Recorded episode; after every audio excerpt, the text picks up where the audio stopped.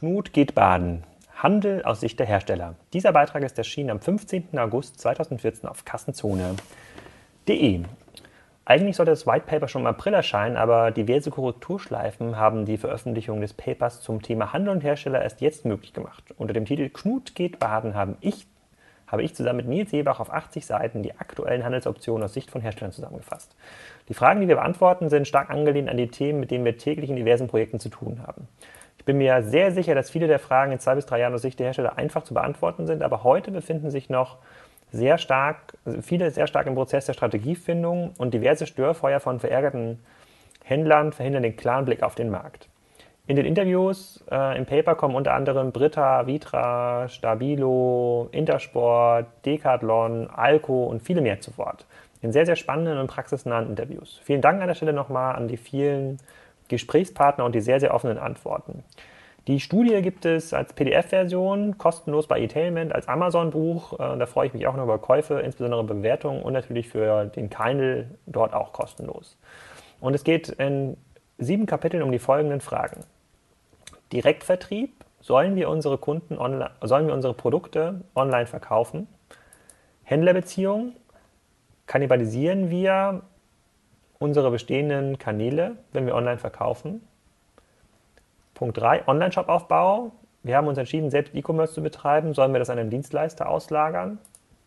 Punkt 4, Online-Händlern. Sollen wir unseren Partnern erlauben, Produkte bei Amazon ähm, zu, und eBay zu verkaufen?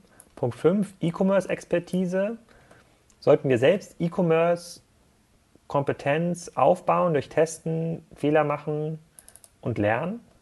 Budgetierung, was kostet uns der Einstieg in E-Commerce? Und Punkt 7, personelles, wie viele Mitarbeiter sollten eigentlich für so ein Projekt eingeplant ähm, werden? Warum heißt diese Studie eigentlich Knut geht baden? Äh, naja, weil sie mit einer kleinen Geschichte anfängt. Da lese ich mal ganz kurz rein, ohne euch damit ähm, komplett zu nerven. Ähm, äh, so, jetzt muss man ganz kurz hier in dieser, in dieser kleinen Studie mal runter scrollen. So, kennen Sie die Geschichte von Knut? Im Geschichtsunterricht lernen britische und skandinavische Kinder die Sage von Knut dem Großen, einem der stärksten Könige des frühen Mittelalters, der zeitweise über England, Dänemark, Norwegen und Schweden herrschte. Knut soll einmal am Strand seinen Thron in den Sand gesetzt und bei kommender Flut das Wasser gebeten haben, vor seinen Füßen Halt zu machen. Natürlich tat es das nicht.